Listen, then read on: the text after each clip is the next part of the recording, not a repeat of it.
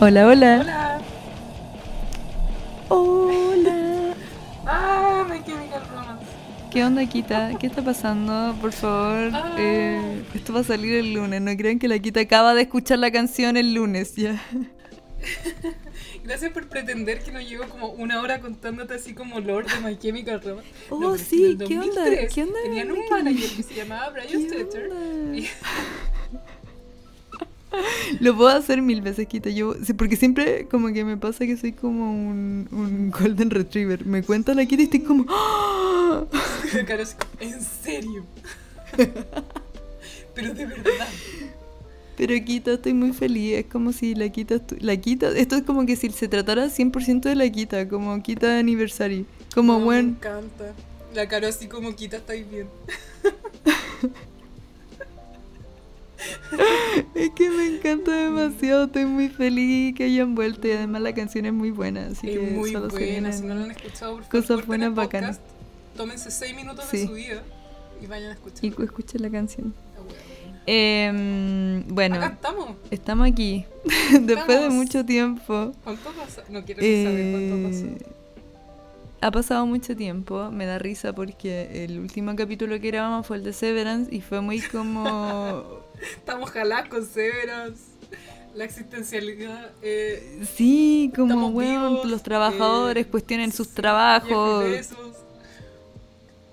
Encima no sé si tanta gente lo escuchó, porque igual es con spoilers y toda la wea, entonces no es para todo el mundo. Weón, encima, ¿qué mierda tiene Apple TV? ¿Cachai? Como que tenéis que piratear No, la sí. wea. Así somos. Así que quizás Eh. no lo escucharon, de ahí nos desaparecimos. Y después de eso, chiquillos, saben que hay un, hay un, bueno, subimos una foto de spoiler de esto, pero Hicimos Uy, un por podcast la muy chucha. malo. Muy malo. Hicimos un podcast muy malo. malo, muy malo y ¿Has cachado cuando estáis como cocinando y te faltan ingredientes y te das cuenta así como en la mitad, como puta, no tengo, eh, no sé, weón, eh, como vainilla? ajo. Yo estoy haciendo una weá dulce. Ay, ya, pero es que yo estoy imaginando así como que, bueno, si no hay ajo, tú sabís, weón. tú sabís como- que no va a ser lo mismo. Sabes que no tengo leche, pero le voy a poner agua, ¿cachai? Como yo creo que es lo mismo. Oh, Y, y, y, y seguí, así como, no, no, no, pero si quizá al final la regla. Ignorando. Le echo así como un poco más de, no sé, chocolate y va a funcionar igual, ¿cachai? Como algo. Y, y sabéis que no. Y después llegar al final es como ya está madre. Es el mejor ejemplo de la vida, porque literal eh, grabamos la wea. Eh, y sabíamos con la quita. Y sabéis que, siento que además que lo sabíamos. Sí, sí, estábamos Había una conexión de- mirándonos las caras así como... Sí, "Ah, no, sí eso, como que había una, podemos". había una, una conexión de como de ojos de secuestro, como, como Entre medio más encima pasó algo. ¿Qué pasó? ¿Una bocina? eh, en una, ambulancia o el Vegas, algo pasó. Algo y pasó, pero fue "No, como filo". largo. Fue largo y dije, filo, no voy a editar esto. Pero hubieron varias miradas como de secuestro entre yo y la Quita, como de, oye, yo Media- creo, media no sé para dónde va como esto. Mirando la cámara. Sí, yo creo que, mm, bueno, ese obviamente va a ser un podcast perdido y, y- y agradezco demasiado hacer este podcast con mi mejor amiga y no con una, una empresa corporativa que me diga, lo tienes que subir igual porque No, fue dinero invertido. No, este de verdad estuvo muy malo. Más encima, honestamente, yo no tengo problema con subir weas malas, entre comillas, si es que tienen algún valor, ¿cachai? No sé si se Claro. entiende, pero ya, nuestro principal problema fue como falta de estructura. Si hubiera sido chistoso, yo lo dejo, ¿cachai? Onda, las Claro. veces que, no sé, el radioteatro, por ejemplo, en el capítulo Maldito, también para mí, siempre vamos a ese. Yo lo dejo porque es chistoso y porque me puedo reír, así como, weón, podéis ver en este Sí. segundo cuando me amurré y no quise seguir. Y para mí eso tiene valor porque la gente se puede reír de mí y está bien, ¿cachai? Y después la cara lo puede mencionar, bueno, nos podemos reír. claro. Pero este era un tema denso que manejamos muy mal y que de verdad no tenía Sí. ni un sentido y estaba así como esta wea, vale pico. De verdad no, no, Eh.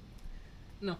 Es Sí, estoy súper de acuerdo con la Kitita porque eh, no tenía valor y además de eso, que siento que lo faltó estructura, pero siento que se pareció mucho al que, al que grabamos de nuevo del trabajo, porque perdimos el foco y nos dejamos poseer por nuestros instintos, Sí. siento. Como, Estaba, es que esa es la otra, como- estaba como mala onda.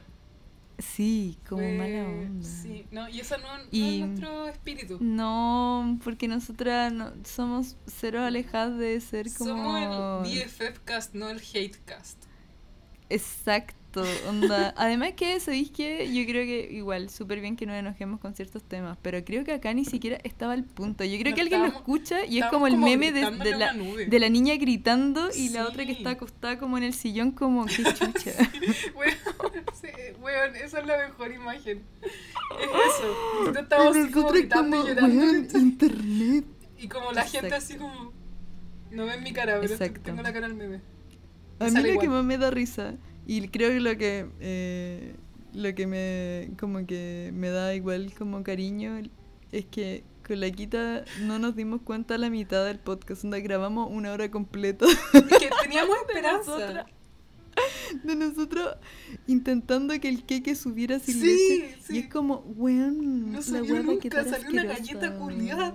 Una Weón, galleta rancia, culiada, dura, seca, weón. rancia, dura. No había nada que ponerle. Sin sabor. Y dijimos, Una esta weá no puede ser.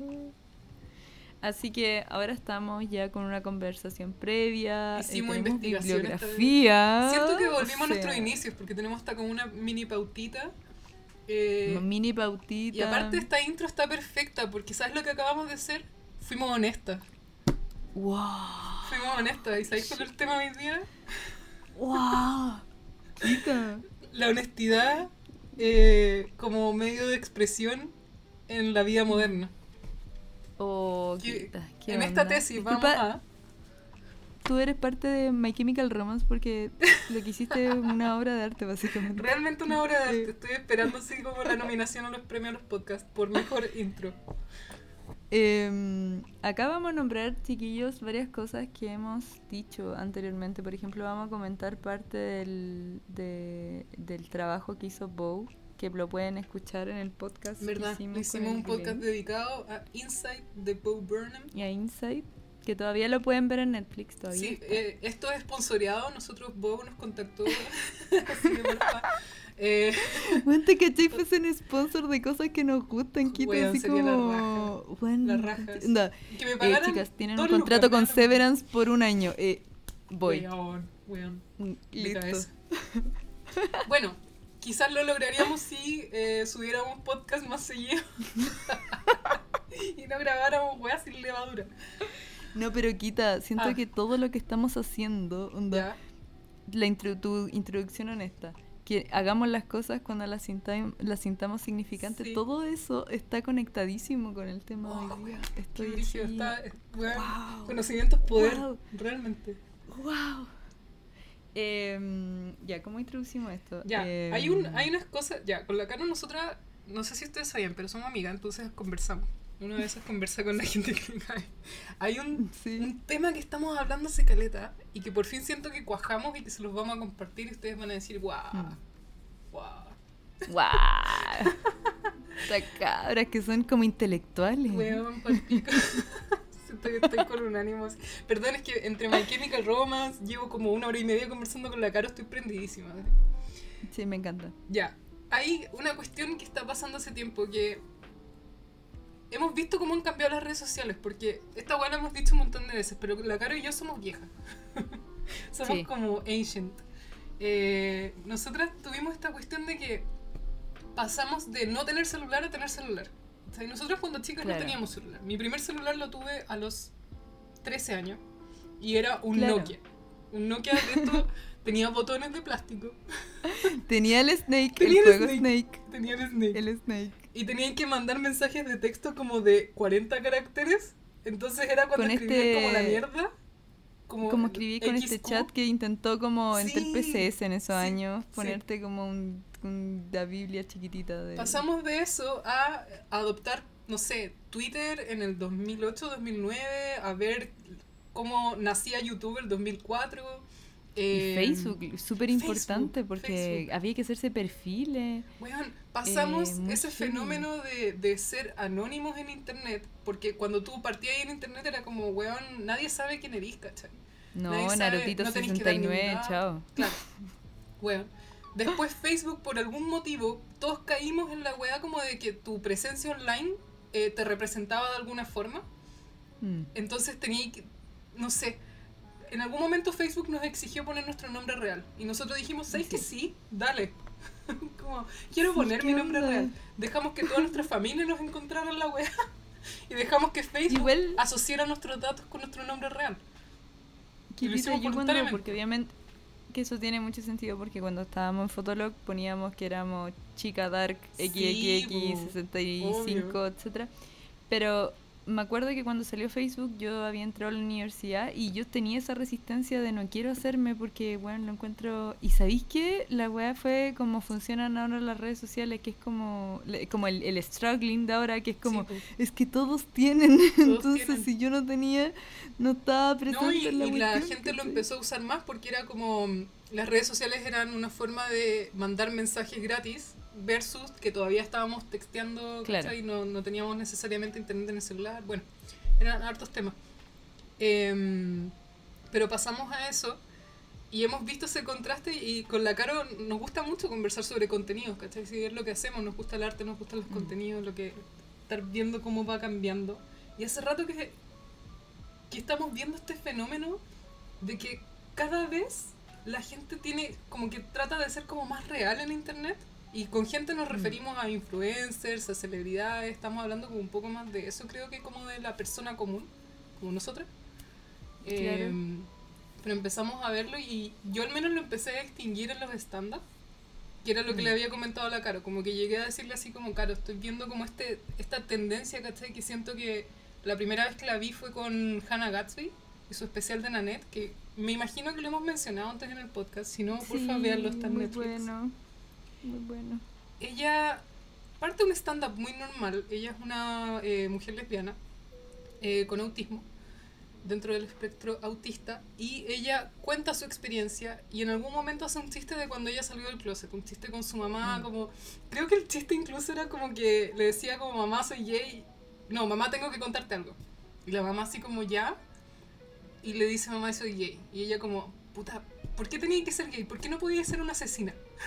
Como que... cuando le dijo, Que creo que, tengo que decirte algo, se imaginó como, mamá, soy una asesina en serie. ¿Cachai? claro. creo que tiene mucho parecido al como Jarrett también lo cuenta. Sí, eh, ¿verdad? Kitita. Porque él también tiene una. ti- tira unos chistes parecidos de que. ¿Por qué no fuiste otra cosa? ¿Por qué no decidiste Sí. ser otra cosa? ¿Por qué no? Claro. Como si me iban a decepcionar, ¿por qué no podía hacer otra cosa? Bueno, y ella cuenta ese Pero es- chiste y después hace una reflexión donde dice, yo me he parado en este escenario a contar esto y a contarles como uno de los peores momentos de mi vida y reírme de eso. Mm. ¿cachai? Y ella hace una reflexión de que a veces la comedia es atacarte a ti mismo y como herirte. Y que Mm. no sabe si quiere seguirlo haciendo. Incluso ella, ahora ya sabemos porque ha pasado mucho tiempo, siguió haciendo stand-up. Pero en ese momento era como retirarse de la comedia, ¿cachai? Era como que no iba a seguir. Y eso generó algo y, y era extraño porque también nos rompía de alguna forma el formato. Hay que entender que nosotros estamos sobresaturados de información, de contenido, de un montón de Mm. cosas. Y, y en eso, cada vez que algo quiere surgir, tiene que subvertir el género. Entonces era interesante porque te pregunto, tú cuando recomiendas un stand-up, un especial de comedia, es como, ¿es chistoso? Sí. Y en este era extraño porque era como, oye, te recomiendo Nanette, pero vaya a llorar.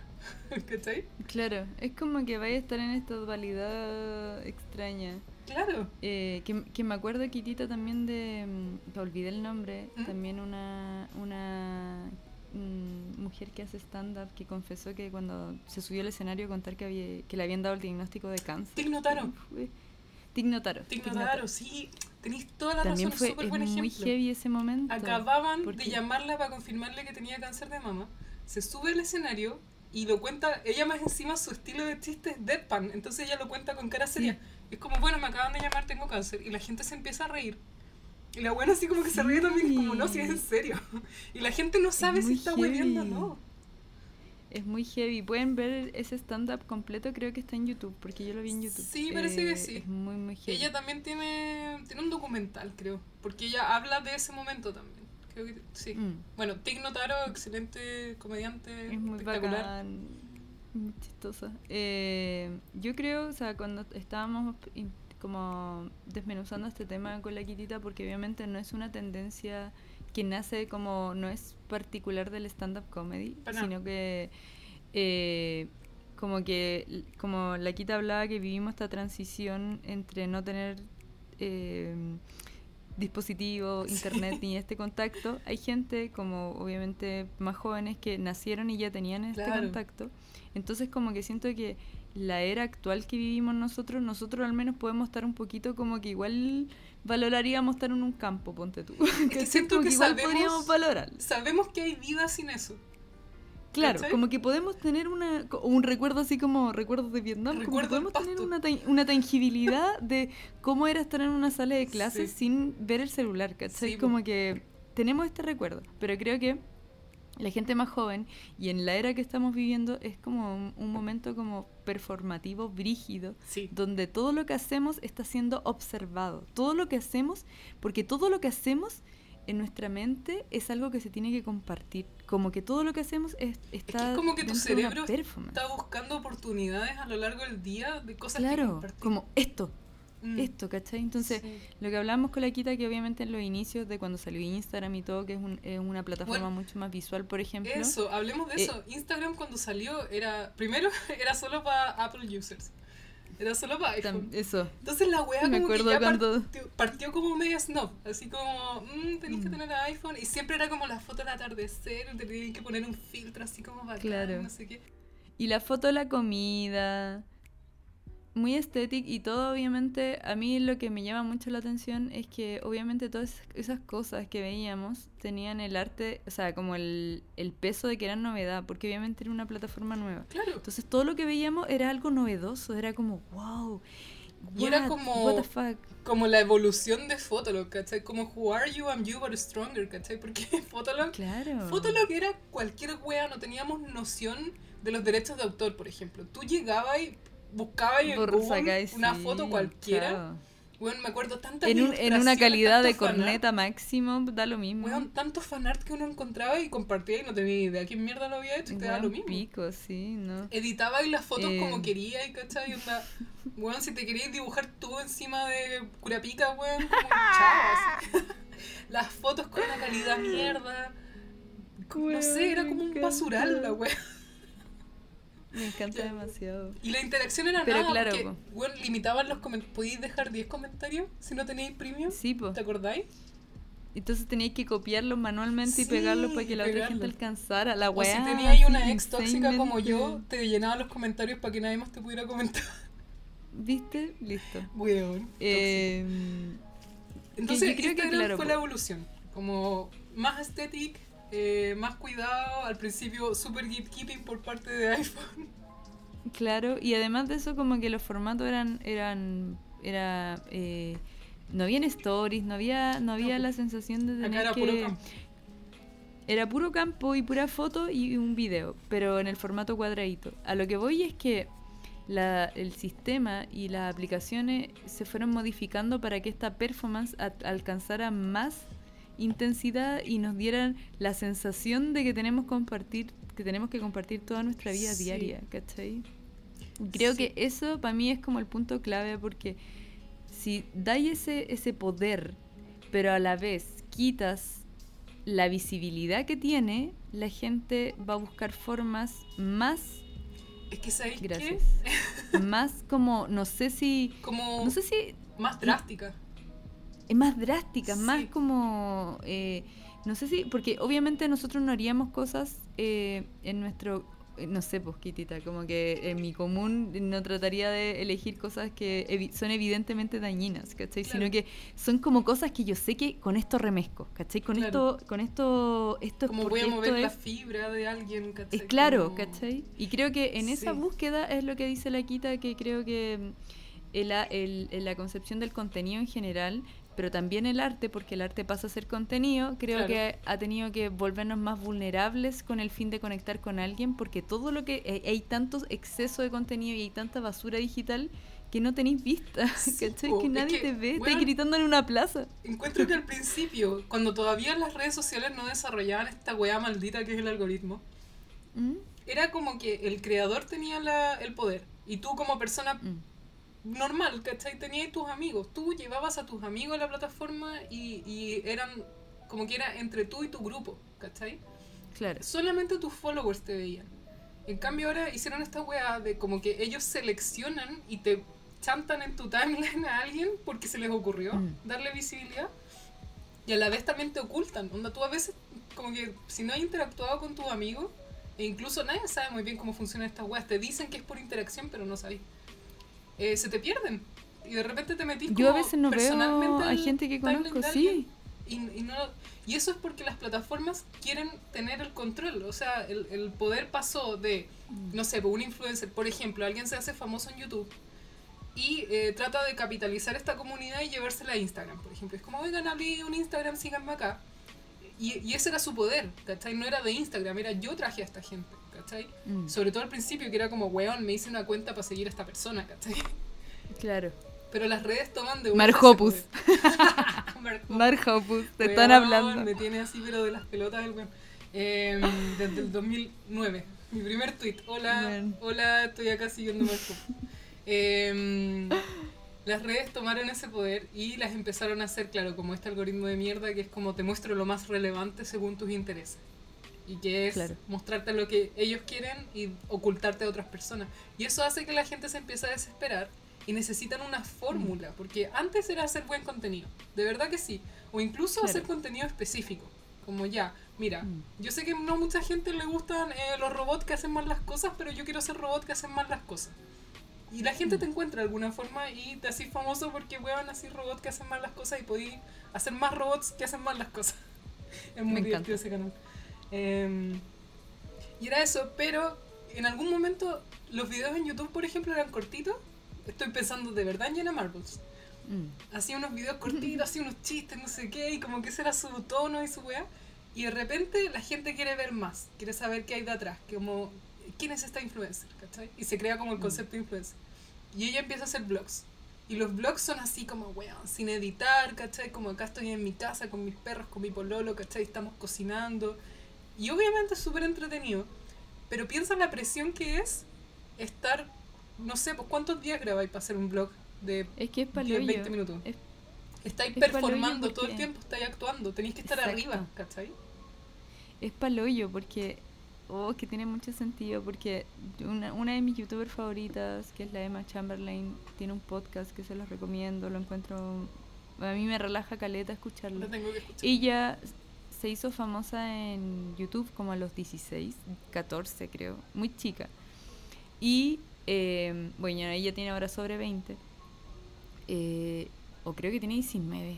Bueno, ¿En la cuestión es que chica. hemos, hemos visto toda su transferencia, toda como evolución. su evolución en, en internet, ¿cachai? Y, es, y ella partió haciéndose famosa por los vlogs, ¿cachai? Como los vlogs, etcétera Y la Emma es muy como, como wisdom al respecto, porque dice, onda, ella se tomó un break de YouTube el año pasado, ya no volvió, y la gente igual cree que ya no va a volver. Y es porque la loca decía como, bueno, es súper desgastante hacerlo, ¿cachai? Mm. Porque ella decía que pasaba más tiempo editándolo y viviendo menos. Y lo otro que ella intentó tener un editor. Habla, eh, eh, también es muy interesante lo que dice con respecto a eso, porque ella contrató un editor para que la ayudara. Ella dijo, el editor hacía todo bien, todo perfecto. Pero ella se dio cuenta que ella lo que le gustaba de tener un canal de YouTube era, da- era editar videos, ¿cachai? Pero si los Oh. editaba no tenía vida, ¿cachai? Y es Claro. que siento que es el struggle más brígido con respecto a ser artista, ¿cachai? Porque lo que ella sí. hace, en mi, en mi parecer, eso es contenido y eso es ser artista, porque estáis Sí. produciendo algo de ti mismo. Sí, no, eh, creo que, Partamos esto diciendo, o sea, quizás debimos haberlo dicho al principio, pero contenido igual arte. claro. Sí. Y creo, Kitita, que eso tiene también como mucho sentido lo que estamos hablando de esta de esto de hacerse daño, ¿cachai? Porque no muchas veces hacerse daño es contar una situación trágica de tu familia, sino es, bueno, comer como No el hoyo, dormir, claro. dormir pésimo, Sol- tener ansiedad hasta el hoyo. La presión Bueno. de performar. Más encima, cuando las redes tomaron al principio, el algoritmo de alguna forma te garantizaba una cierta visibilidad si mantenía constancia. Claro. Entonces muchos youtubers Claro. se hicieron concha y, y pienso en Jenna Marbles, pienso en Mikey de Glam, Gore que todavía no vuelve. Eh, Mm. Varios que trataban, eh, la Safía también, puta, hay un montón, un montón. Porque tenían que mantener dos a tres videos a la semana y les pasaba mucho que tenían como un pic eh, de visitas. Algún video se disparaba porque YouTube decidió ponerlo como en en el home, ¿cachai? Claro. Y eso hacía que les llegaran muchos seguidores y de alguna forma tenían que mantenerlo. Entonces decían que Mm. había mucho como de hacerse pico, tratando de mantener solamente como esa gente nueva que llegó. Y la gente igual de alguna forma exige, pues. Y ahí es donde Sí. mm, podemos hablar de lo del Catfire. Ellos tienen Mm. este concepto, eh, no me acuerdo en qué disco era, Cara, tú que estás más, pero Everything now. Everything, Everything now. Ese, ese comentario siento que define súper bien Internet porque es como, lo quiero ahora, lo quiero todo. bueno, Lamentablemente esa es nuestra postura con esta gente, es como, a mí todavía me duele mucho que Jenna Marbles se haya ido. Y yo trato así de verdad como verla como persona, como weón. A veces, perdón, soy muy creepy, pero yo me la imagino en su casa, tranqui, sin tener que Mm. estar mirando el celular, jugando con sus perritos y esa weá me llena de paz, así como ya, ok. Yo sacrifico el que de verdad la de menos y quiero ver sus videos, ¿cachai? Por saber que está bien. Y, y e- esa es mi relación parasocial, así como que yo le deseo bien y, y a ella le, su vida es mejor por eso, ¿cachai? Pero Bueno. igual yo quería esos videos, ¿cachai? Yo quiero, quiero tres videos de ella a la semana, ¿cachai?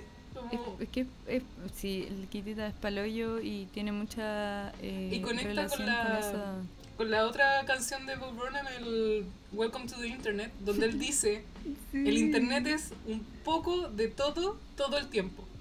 Un poco de todo, Mm. todo el tiempo. Ese es el Internet para nosotros. Es, weón, es tanto Es que... que- estamos saturados. Y eso, y, y Estamos satur- por el lado de los creadores, saben que la gente está saturada. Exacto, es que esa es la cuestión, como que está todo muy conectado, que por ejemplo con la Kita estábamos viendo un video que era muy interesante que hablaba de esto y citaba a Arcade Fire y a Bow y ponía como por ejemplo lo ya, el, el- las aplicaciones y todo esto tomó el control respecto al algoritmo. ¿Qué Sí. muestro primero? ¿Qué muestro después? ¿Qué favorezco? Por ejemplo, que ahí lo Sí. que vamos a hablar eh, con la Kitita que favorecen el drama y todo este tema. Claro.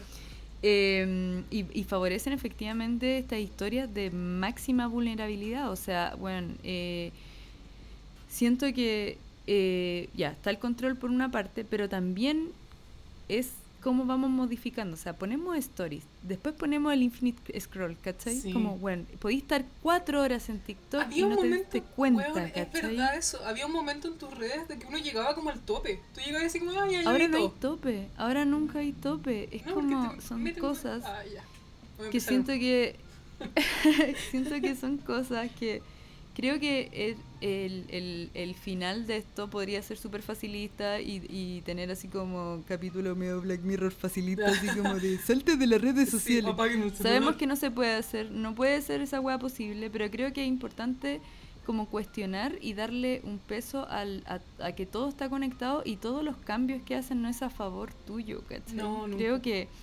solo nos modifica la conducta y, no, y nos provoca que queramos ir por más en ese sentido de, de, de, bueno, yo de repente lo que lo que pasaba con, no sé, po, o sea, como que en la net entiendo de- eh, cómo, está, es cómo está hecho. Mm. Creo que en el, en, el, en el rango así como de gente que está creciendo en internet o celebridades y este aspecto de performance, creo que llega a puntos donde es es como, no sé, es como Hunger Games, ¿cachai? Como que están todos tratando de, de generar una conexión que yo de repente me topo con historias que no, no sé si tienen la relevancia como en- a nivel de cifras, de gente contando cosas muy brígidas, ¿cachai?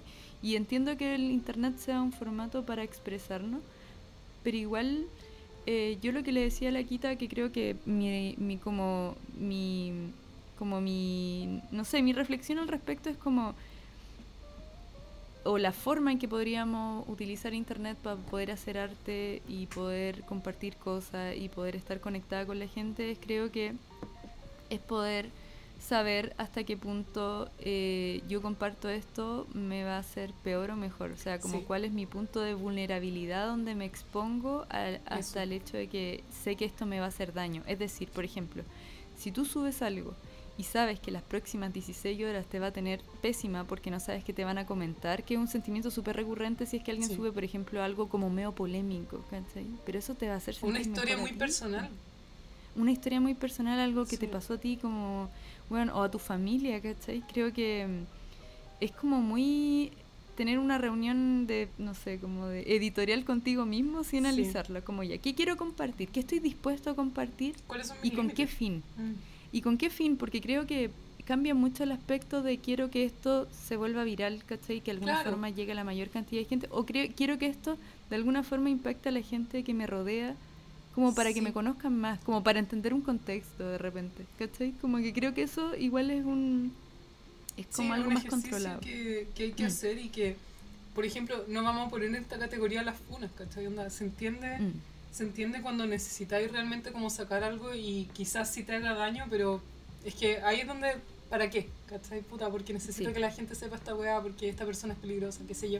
Eso es todo Claro. otro tema, que no ni Mm. siquiera se considera como contenido, ¿cierto? Es como otra, otra Sí. cosa que las redes sociales nos permiten. Pero pasa mucho que, y, y hemos hablado de esto, de que la vulnerabilidad se vuelve un commodity, un producto, Mm. de que es, es algo que se puede hacer calculadamente. Y acá ya no estamos hablando nosotros como personas, porque ahí de verdad yo creo que, claro, el el límite, por ejemplo, para mí es, eh, yo no comparto temas que no tenga resuelto. Cuando yo comparto algo y cuento algo y a mí me gusta conversar porque muchas veces nuestras experiencias le sirven a otras personas. Pero yo no voy a hablar de algo que yo todavía no tengo resuelto, de algo que todavía estoy yendo a terapia o de que algo que todavía me hace mal, porque tú te estás exponiendo a extraños también. Y a veces también a, a tus conocidos que te van a decir cosas que para las que no estás listo.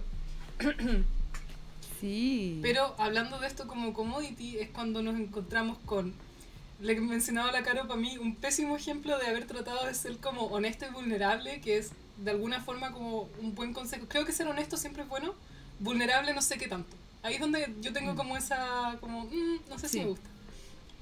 Tati, no sé si se acuerdan de Tati, pero la youtuber de maquillaje muy famosa. Nosotros la seguimos mucho tiempo mucho- con la y volvió, oye, volvió brígida. así. O sea, volvió como Oh.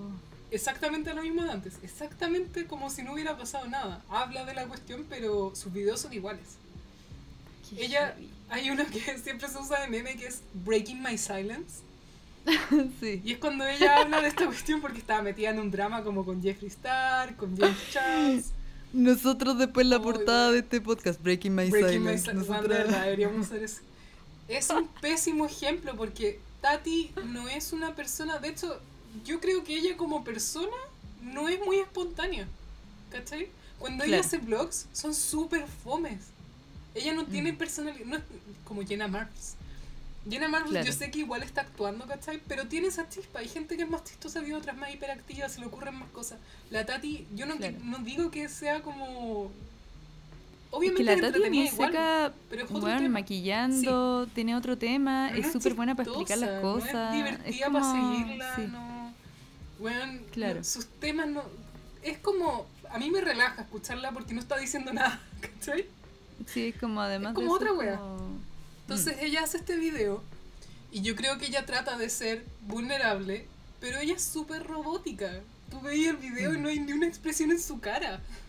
Trata de llorar y no, No, no. sale. ¿Qué- ¿Cuál era la youtuber No. que, que la hueveaban porque había tratado como de llorar? Esta wea es muy que, vieja. es que mm, sí, es que yo creo, Kitita, que además de eso pasamos por muchas muchos que fueron Hubo toda Mike una Fruit, época. ¿cachai? Sí. Toda una época. 2018. Fue Jeffrey, fue James Charles, eh, 2018 fue, sí, creo yo creo. Como y la- había otra que también estaba en El el, Shane Dawson. El Shane Dawson. Eh, pasaron un montón de. donde era como una. un como dice la quita, es un comodín, ¿ya? Es, en este caso es un. Es como una pauta, lo, lo pudiste, lo pusiste así como, ok, aquí pido perdón por mis acciones y me siento en el suelo con el sillón de fondo, sin Weón, maquillaje. Sí, y siento que ese era el video peak para los youtubers. Era, weón, lo que tenían que hacer era tener una polémica y después dar tu opinión al respecto. De- Da lo mismo lo que sea, así como, weón, es que se pelearon por Twitter, ¿cachai? Es que, weón, a alguien no le gusta. Lo que sea, cualquier polémica y después sacáis un video como mi opinión sobre esto, ¿cachai? Como muy vulnerable y como si Sí. podéis llorar mejor y mostrando tu casa, ¿cachai? Como el living de tu casa. Y era la fórmula de eso. Y esos videos culiados siempre hacían un pic. Siempre, siempre. Era Sí. como el video anterior. Bueno, me acuerdo de la Graveyard Girl. A mí me encantaba ella, pero Mm. se volvió muy repetitiva. Supongo le bajaron mucho la- los views porque dejó de hacer video. Ella tenía millones de views. Y de repente empezó a hacer un montón de videos que no resultaban. Y en eso el Shane Dawson le hizo un documental. Mm, Y ahí como que prendió de nuevo y de ahí ella sacó uno de estos videos así como muy personal y no sé qué. Y de ahí nadie más la vio. Es que es heavy porque lo que, lo que decís, Kitita, siento que está muy relacionado a algo que me da mucha pena. Eh, y que obviamente siento que en este caso todos podemos sentirnos un poquitito como tocados porque es el hecho de que dejes de ser relevante. Sí. Y dejes de ser relevante para tus cercanos incluso. No solamente estoy hablando de una audiencia Es como performance mezclan. en internet se mezcla todo. Entonces creo que en esta búsqueda de... Porque, por ejemplo, yo también vi sus videos, pero eh, yo cambié, ¿cachai? Yo ya cambié, entonces yo ahora veo otras cosas y consumo otro contenido, porque Claro. así es la vida, ¿cachai? Como, y es lo mismo, tú darías amigo de alguien y después tú cambiáis y toman eh, La persona se obsesiona con My bien, Chemical ¿cachai? Romance, no quería saber más. Obvio, y tú vas con ella y le decís, quita My Chemical Romance, estamos juntas en esto igual, obvio. Entonces, creo que creo que eso es un flujo normal de la vida, Sí. pero obviamente esta gente está estancada en este tema porque estáis perdiendo visibilidad por el algoritmo, por un montón de cosas y dejaste de ser relevante porque y ahí es donde siento porque creo Kitita que volviendo al tema del arte, si uno hace algo es porque uno te apasiona hacer esa wea Sí. y dos es porque necesitas hacerlo, como como Van Gogh también, necesitaba sí. pintar sus cuadros. Sí, ¿Cachai? siento que hay No una porque-.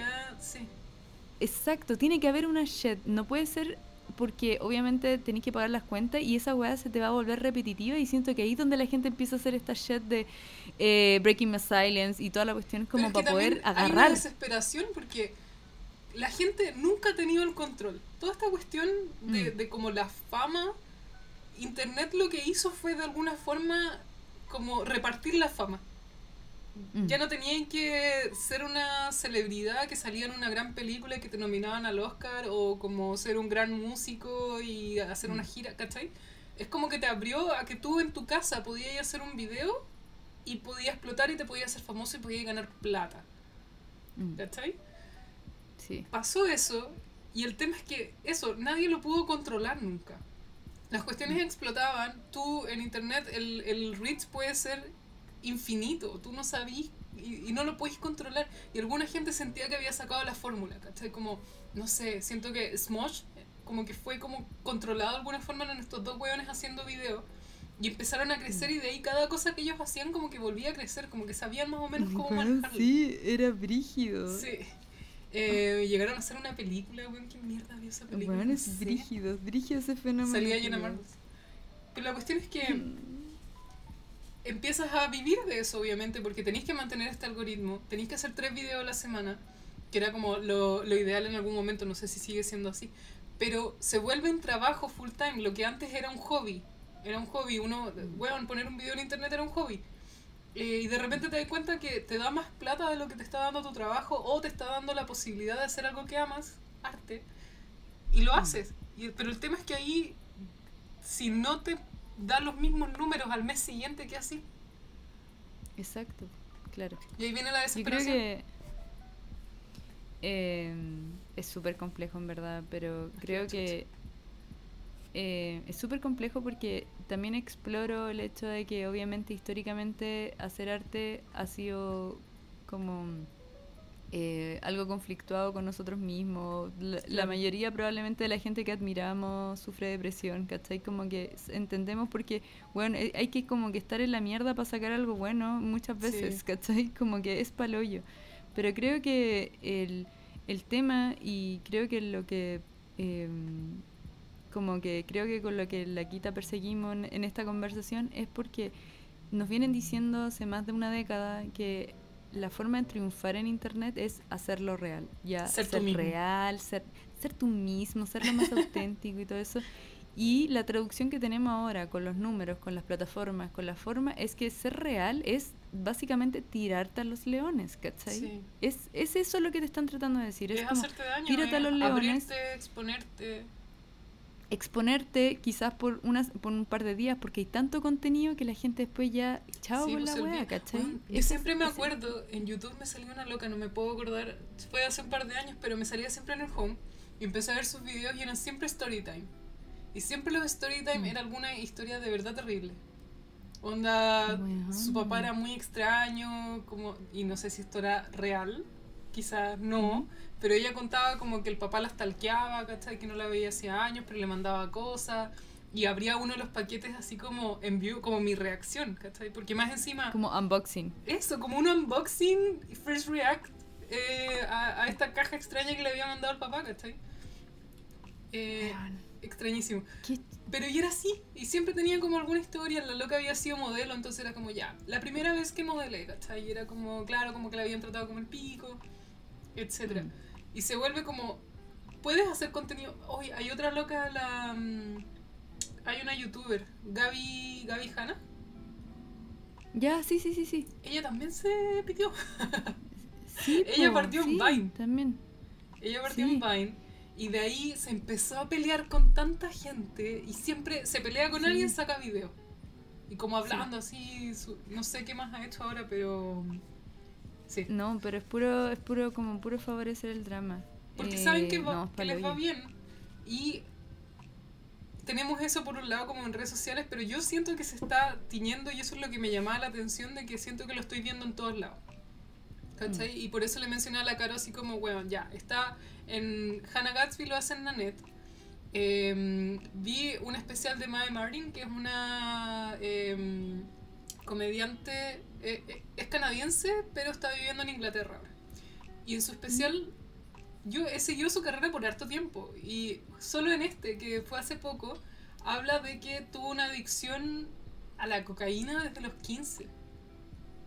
Brígido. Sí, pues, porque empezó a hacer stand-up como a los 13 o 14 porque era como su gracia, así como de que... Como alguien tan joven Ya. haciendo stand-up, ¿cachai? Mm. Y, y decía que la cocaína pasaba por todos lados, entonces fue como, ya obvio, y cagó, pues. Y fue a rehab como a los 20, 21, ¿cachai? Y ya está bien. Y ahora tiene como 30 y era como, bueno, lo estoy contando porque estoy bien. Pero también se sentía como algo muy como, ¿por qué necesitáis contar esto en un stand-up? Mm. Creo que, o sea, tratando de pensar en- como en, en ejemplos, Kitita, que de repente... eh, claro, es que, es que eso se siente, se percibe como si fuese... mm, eh, como que entiendo que hacemos cosas para conectar con otras personas y entiendo Caleta como contar ciertas cosas porque siento que podía ayudar a otras Claro. personas. Lo entiendo perfecto. Pero igual, claro, po, siento que hay una como una delgadita como línea entre hasta qué punto y, y por qué, ¿cachai? Porque Sí. estaba pensando, ¿Mm? cuando Stephen King, en, mientras escribo, cuenta, cuando pasó por el Sí, tema del alcoholismo y todo, es muy interesante lo que él hace, pues, porque obviamente en este caso ya había pasado por el asunto, pero mm, eh, no sé, siento que como que yo cuando leo eso entiendo que él no me lo contó para como que yo, ah, porque su obra tiene tanto peso, Es ¿cachai? otra Que esto es cosa. como... Exacto, como que siento que me lo contó para eh, eh, posicionarme a mí como lector en el estado mental en que él estaba, que no quería como recuperarse, Es que ¿cachai? aparte, bueno, siento que el contexto es súper importante porque es, es una autobiografía aparte de, eh, y, y dice, es como un ensayo sobre escritura, pero también una Mm. autobiografía. Entonces, es como un pedazo de la historia que te tiene que contar y que yo siento que ayuda Mm. también como a bajarle los humos. Porque uno ve a Stephen King Mm. y es como, wow, el weón seco, wow, como ustedes Sí. escuchan este podcast, wow. Lo tienen resuelto todo el Todo, tiempo, o sea, bacán. Si sí. hay un autor, si uno quiere escribir, obvio que quiere ser como Stephen King. O sea, es el autor. Ese weón debe tener como un Guinness de toda la cantidad de libros que ha sacado. Es, es impresionante. Y te explica su método, y su método de verdad es como todas las mañanas me siento a escribir. Ah, qué, qué fácil, gracias.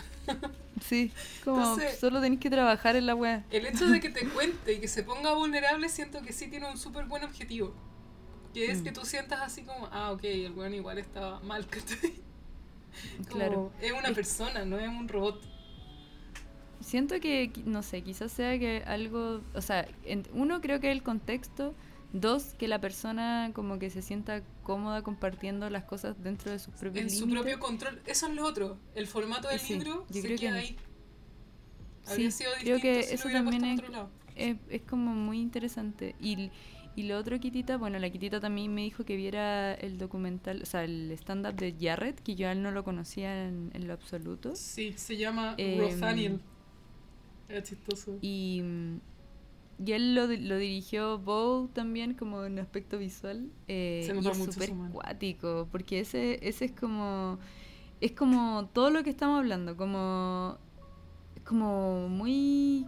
eh, que, ¿Sabéis que siento que y el stand-up y las películas y todas las cosas están hechas de alguna forma porque el arte nos tiene que remover sentimientos y Sí. lo entiendo perfecto. Sí, pero de verdad cuando lo veía él era como que yo lo quería como sacar del escenario y contenerlo. ¿cachai? Sí, Porque lo que pasa es que él empieza su stand-up y normal.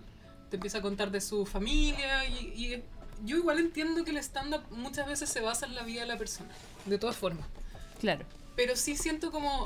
A mí me pasó con Hannah Gatsby que yo la sentía a ella en control.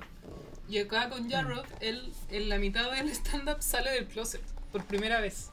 O sea, realmente no, no es así como a esta audiencia le cuento que soy gay, sino que le está contando a mucha gente.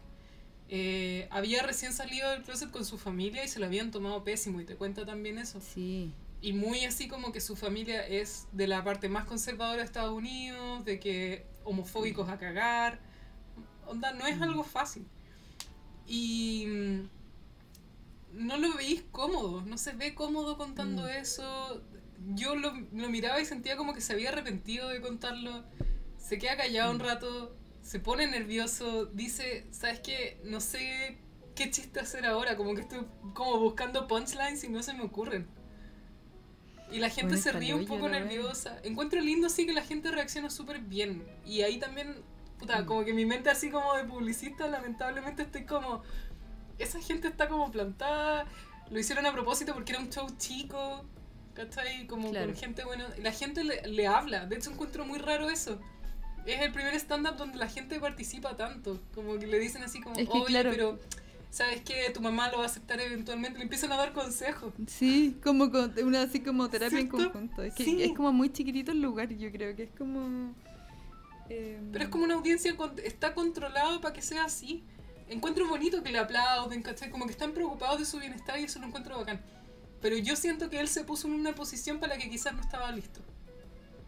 Y claro, y creo que, em, que en el video que vimos también hacen análisis de eso. Es como que me pasan tantas cosas con este tema porque, eh, por ejemplo, en el análisis que vi. Kitita, cuando explicaban la canción de Vogue, cuando hablé como de White Girl, la de la niña como Ah, Instagramer, sí, po. Que de repente la niña Instagramer, entre todas estas fotos como prearmadas y todo eso, dice algo, dice algo súper íntimo, como de oye mamá, te echo de menos, no sé qué. Sí. Pero eso ya pasó entre tanto ruido que tampoco lo, lo No podemos percibir, ¿cachai? Sí. No lo agarráis. Entonces es, es, es, es como es como si fuese un efecto placebo todo el tiempo, como una, no sé, como nosotros como personas que consumimos contenido, eh, de, de repente nos podemos volver hasta insensible con ciertas cosas, ¿cachai? Sí. Y las personas que están creando contenido tienen que extrapolar sus propios límites y pasarlo un poco mal para poder lograr algo, ¿cachai? Y creo que eso es para mí es como Es sick, horrible. ¿cachai? Como que estoy como... sí. No, y me pasa eso de que, bueno, de ahí seguramente les vamos a pasar el link. eh, vamos a hablar de eso, del video que estamos hablando con la Caro, que es de Mm. Polyphonics, se llama el canal, Mm, creo. Ya. sí.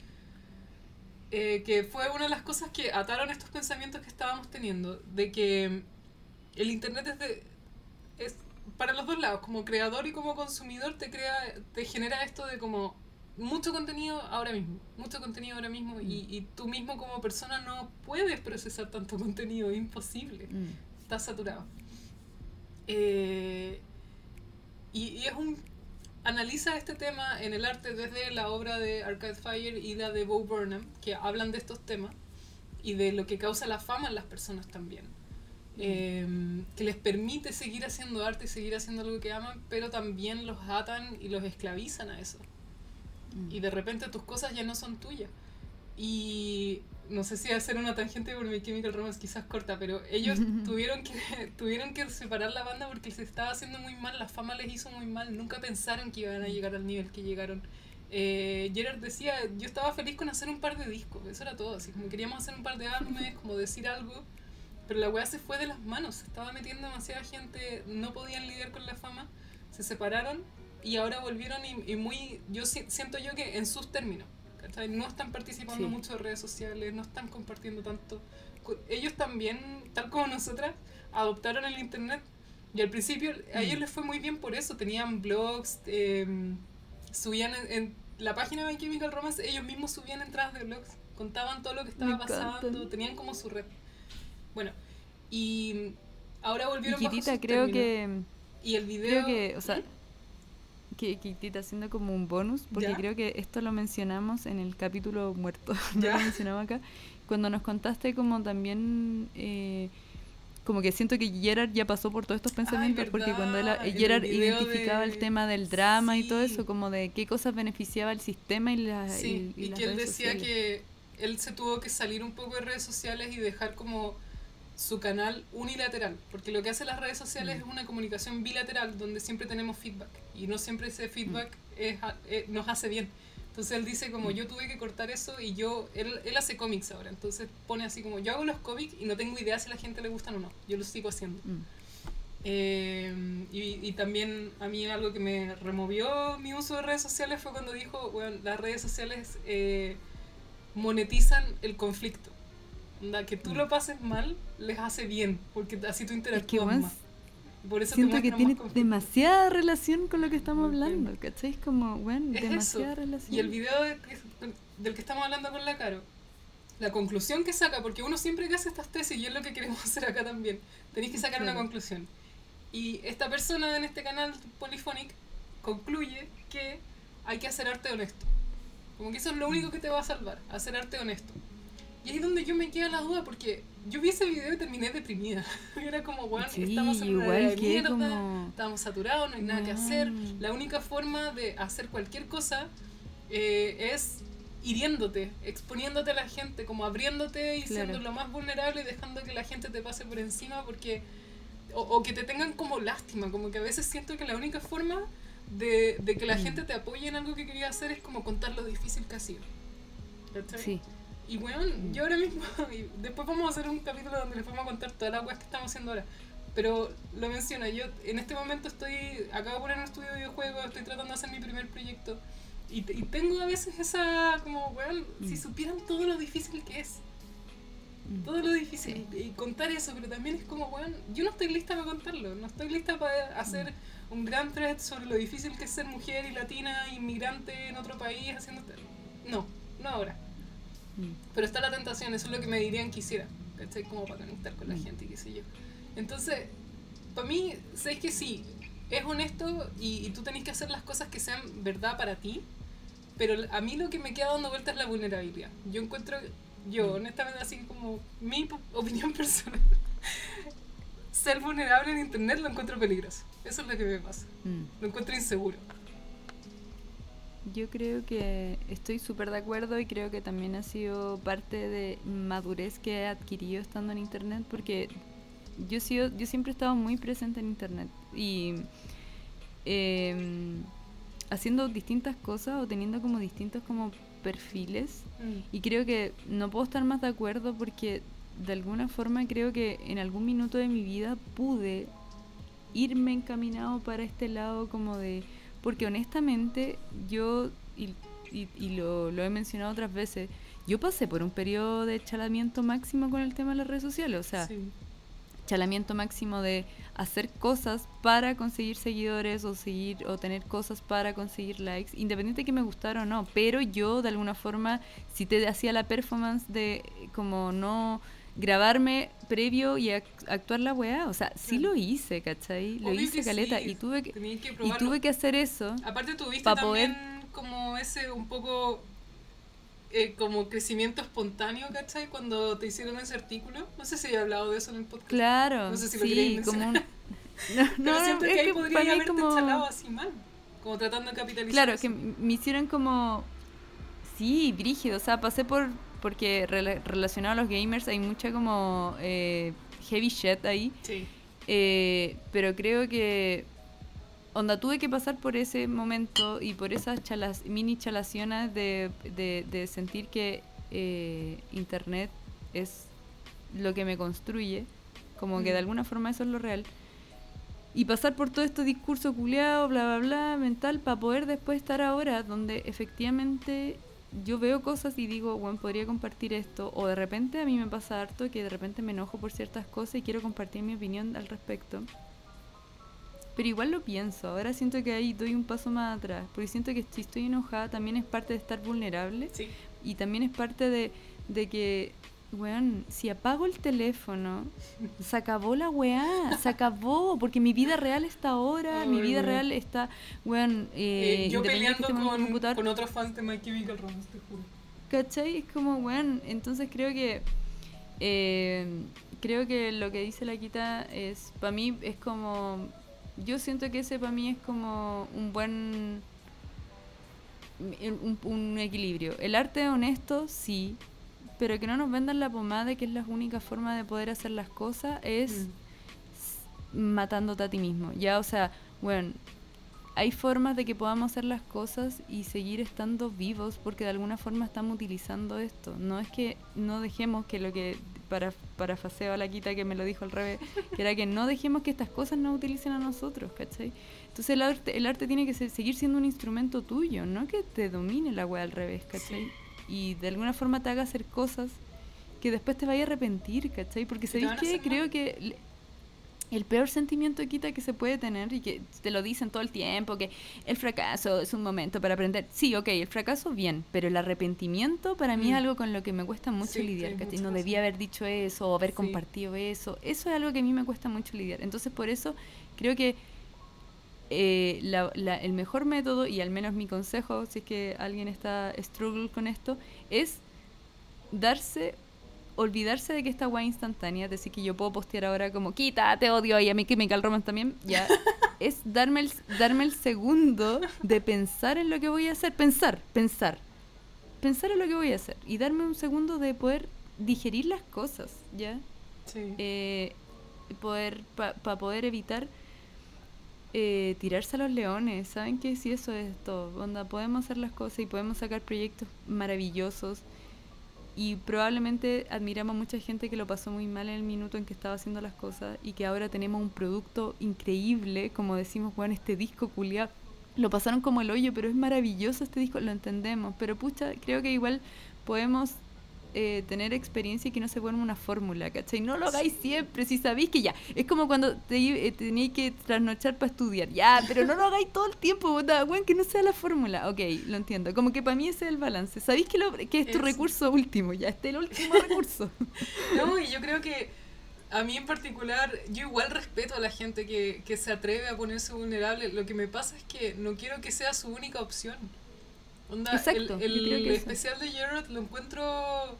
es bonito, o sea. Creo que igual salió una pieza de arte, pero a mí en particular me incomoda, a mí me da pena. ¿Cachai? Más que, Mm. más que lo que me pasa con Nanette, por ejemplo, que digo, wow, qué, qué grande. Sí. Porque nos tenían mí, la por ejemplo, su- de su mano. Lo de Bow, para Mm. mí me parece espectacular lo que hizo. O sea, Sí, como que de verdad el, el loco hizo algo espectacular. Pero obviamente Sí. estuvo encerrado así medio Esa es la wea. A mí me- lo que me pasa con él es como puta, me da lata que se haya hecho pico conscientemente, pero es su decisión. Él decidió encerrarse un año a hacer esta cuestión sabiendo que le- se, su salud mental se iba a ir a la mierda, pero Mm. hizo una obra que encuentro que además es súper importante, que necesitábamos mucho, que marcó un momento. No sé, lo encuentro increíble, como que agarró una situación colectiva que era como la mierda, que era toda la wea de la pandemia y nosotros como persona particular estando encerrada, Mm. sintiéndote inútil, sintiendo la ansiedad, la presión y no poder hacer nada más por ayudar de- en esta wea que quedarte en tu casa. Sí, además que siento que al menos a mí me pasa también con la Emma, me parece muy interesante que estemos hablando de estos fenómenos sociales compartidos con internet profundos, como Mm. desmenuzar la wea, desmenuzarla, así, abrir la wea y desmenuzarla, no solamente el consumo de las redes sociales, no, porque eso es amplio, es como, bueno, Sí. quiero ir al, a- adentro. A ¿Qué la estás psicología de específicamente? Exacto, como, Mm. bueno, porque es algo que nos impacta y después nos cuestionamos de por qué nos da tanta ansiedad ver las weas. Y es como, ¿por qué nos hace tan mal? Es porque, bueno, es toda una construcción, no es solamente porque está Twitter y la gente pelea, no, porque hay ma- algo más Ay, dentro, sí, mucho más deep. Sí, verdad. Uf, Pero, mm, uff, uf. quita, pero creo que lo, lo, lo siento así como bien, como... Está sólido este estoy- capítulo. Sí, sí, Ahora sí. siento, siento que... sí, ahora sí, por la Esto era lo que queríamos Quita. decir. Quita. Eh, nada, yo creo que ese es el mayor consejo que podríamos darle, Quitita. eh, y creo que se lo hemos dicho otras veces sin haber tenido esta reflexión, pero creo que hemos dicho otras veces como em, que igual esto es parte de cuidarse, ¿cachai? Como Sí. que lo podéis tomar como muy... Ah, pero si es contenido... Filo, ¿cachai? Como el filo, filo, filo. Pero no, esto igual para mí es parte de, de cuidarse, aunque sea un espectro que pensemos que es, es internet, como Y que yo creo que no te das cuenta lo mal te nube. hace. Exacto. Sí, creo que es como silencioso. Em, nada, quita, ahora estoy así como... Wow. Estoy como Bow. Así cuando está con el micrófono de lado en la cama. Yo me siento como Bob, pero cuando está con el cuchillo frente a la cámara. ¿Qué, qué Bob eres hoy? Yo soy eso. También Franquero Eh, tocando guitarra con un cuchillo. Con cuchillo. Con un cuchillo No, tenemos que ser el Bow Sexting. Ese es el Bow con el que nos tenemos que despedir. No, yo problematic. Cancelenme.